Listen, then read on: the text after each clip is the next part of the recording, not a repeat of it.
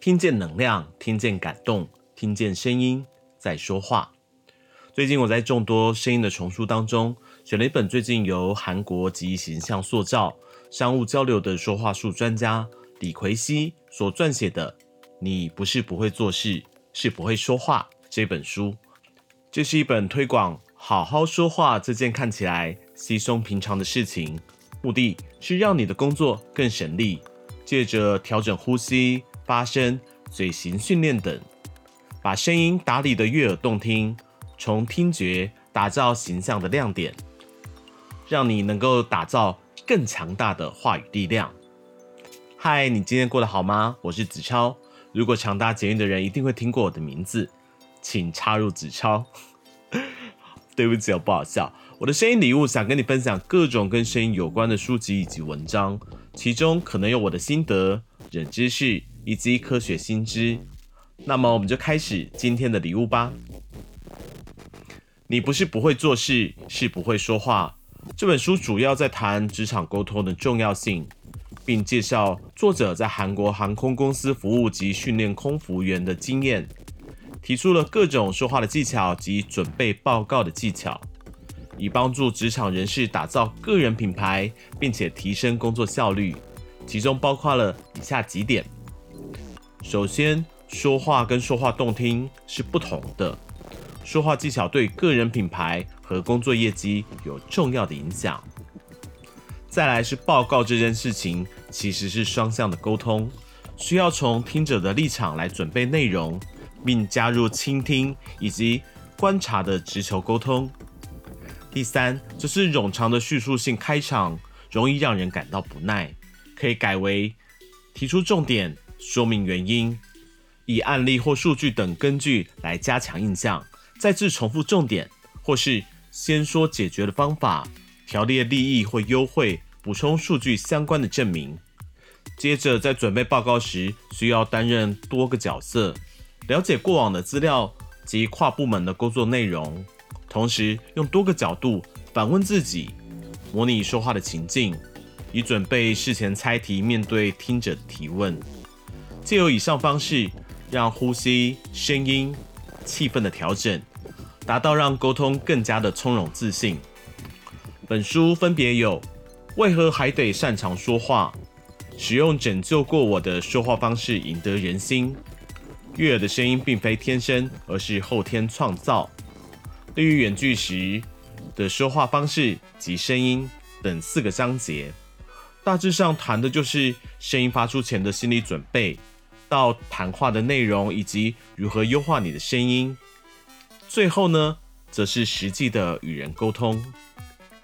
首先想跟大家聊的是本书第一章第九节的“你不是不会做事，是不会说话”这个部分。有时候你会发现，有些人其实很擅长埋头苦干，但有时就是不知道该如何表达自己做了什么些事情，结果导致这些真的有热忱、有能力的人会显得不会做事一样。其实这可以透过一些 NG 的行为来看看，到底你可以如何改善。比如有些人会这样说：“呃，老板，啊我有打电话给之前你提过的部门啊，经过了解后，我发现 A 单位三年前就有这种概念，但因为科长反对没有执行。接着啊，B 单位也在上个月重新提出这个看法，但他们也没有正式决定呢。啊，C 单位听了之后，他也……”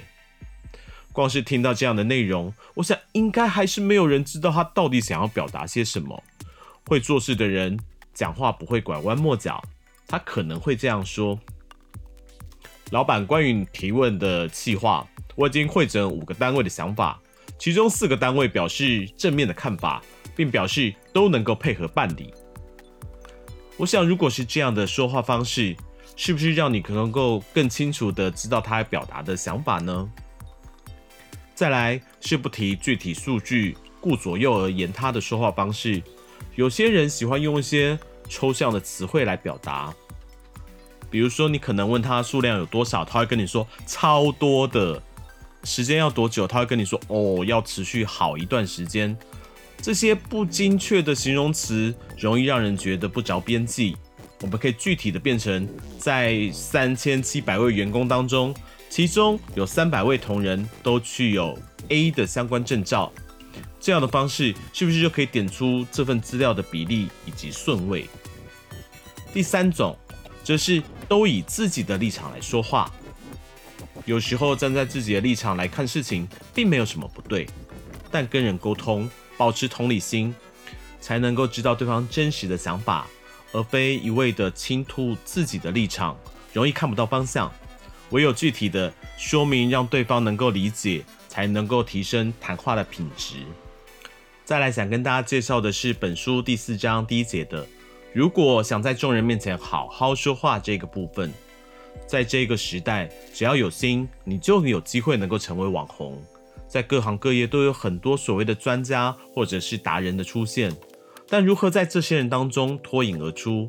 除了内容以外，你还能做的就是培养你的声音情绪的表达。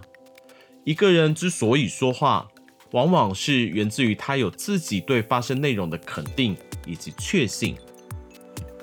但有的时候，真的想要表达的时候，会因为莫名的紧张而影响了你想要表达的内容。书中针对这样的情形呢，提供几个特效药。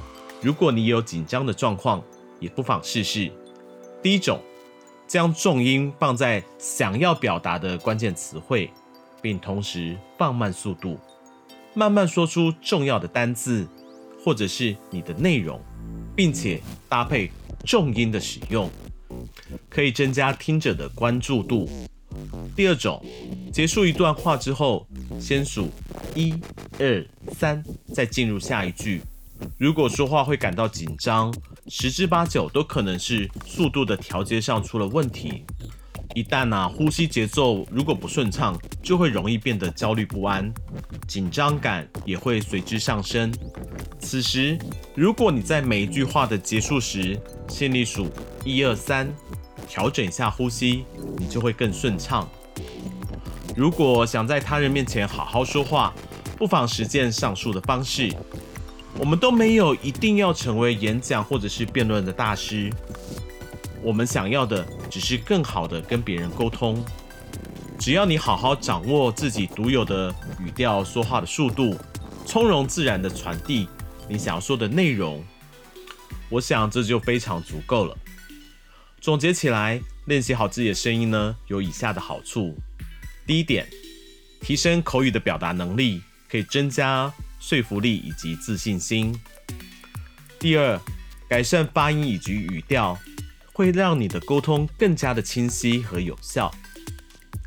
第三，增加声音的音域控制能力，可以使你演讲、歌唱时的表演更具有魅力。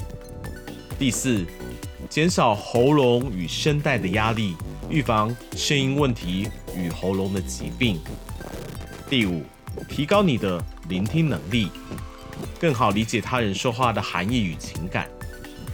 总体而言，好的声音能够让人增加更多的沟通效果、表达能力、聆听能力以及健康状态，对个人的发展和成长是有积极的影响的。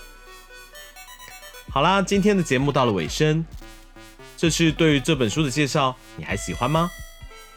如果你喜欢今天的分享内容，欢迎你订阅我们的 Podcast，给我们五星的评分，也邀请你。